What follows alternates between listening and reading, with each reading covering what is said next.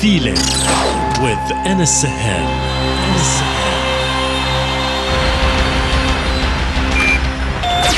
Connected, connected, connected.